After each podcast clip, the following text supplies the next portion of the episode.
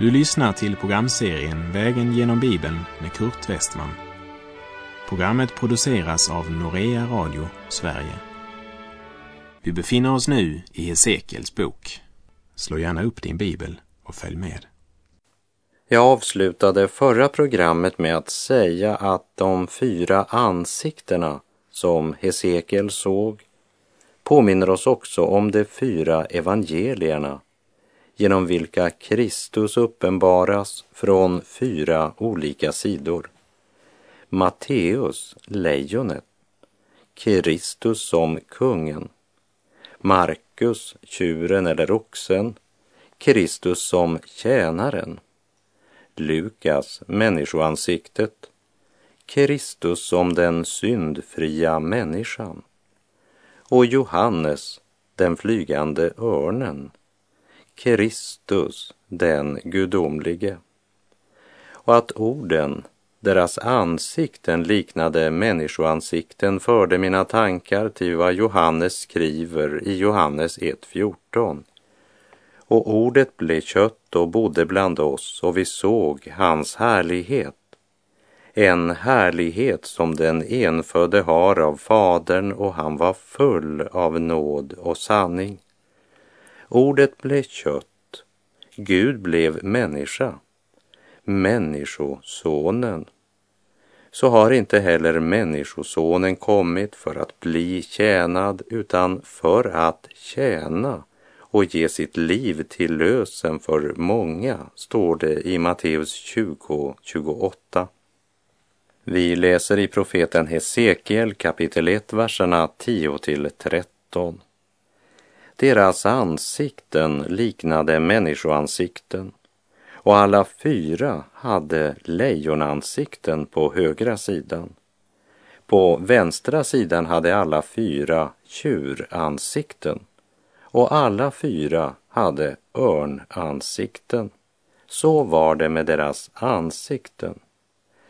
Deras vingar var utbredda upp till varje väsende hade två vingar som de rörde vid varandra med och två som täckte deras kroppar.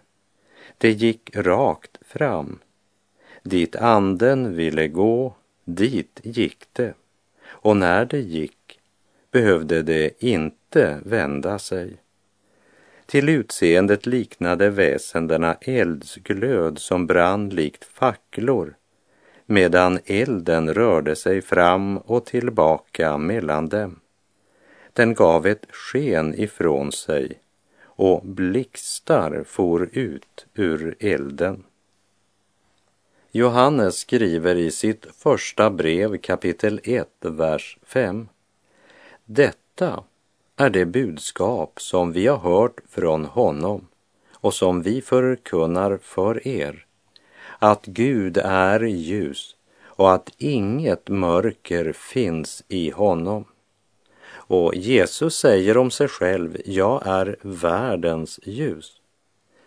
Hesekiel beskriver Herrens härlighet bland annat med orden till utseendet liknade väsendena eldsglöd som brann likt facklor medan elden rörde sig fram och tillbaka mellan dem. Elden som talar om Guds helighet som dömer synden är så ett med dessa fyra väsen att det hela tiden rör sig fram och tillbaka mellan dem. Och skriften beskriver också Guds väsen, bland annat med följande ord i Jesaja 6, vers 3. Helig, helig, helig är Herren Sebaot. Hela jorden är full av hans härlighet. Och med följande ord i femte Mosebok 4.24. Ty Herren din Gud är en förtärande eld, en nitälskande Gud. Hesekiels budskap kan verka märkligt genom det symbolspråk och all den symbolik som är mer utpräglat hos Hesekiel än hos någon annan av de gammaltestamentliga profeterna. Samtidigt så är det en stark uppmaning till oss att vandra i ljuset eftersom Herren Gud är allestädes närvarande och han ser och vet allt. Hela vårt liv ligger alltid rakt fram för Gud. Han behöver aldrig vända sig om för att se oss eller för att gripa in i historien. Vi läser Hesekiel 1.17. Medan jag såg på dem fick jag se ett hjul på jorden bredvid väsendena med de fyra ansiktena. Det såg ut som om hjulen var gjorda av något som liknade krysolit. Och alla fyra var likadana. Ett hjul tycktes vara inuti ett annat hjul så att det kunde gå åt alla fyra hållen utan att vända sig. Här beskrivs inte några tekniska uppfinningar som ska komma i framtiden, utan det är symboler som talar till människan om den Gud vars väsen och tankar är så mycket högre än våra som vad himlen är hög över jorden. Men som uppenbarar sig så att vi kan ana något av hans härlighet och allmakt. Lägg märke till vers 17.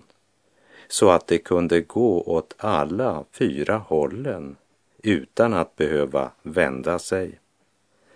Inget skapat är dolt för honom, utan allt ligger nakent och uppenbart för hans ögon och inför honom måste vi stå till svars säger Hebreerbrevet 4.13. Gud behöver inte vända sig om för att se dig, medan den fallna människan har svårt att se Gud.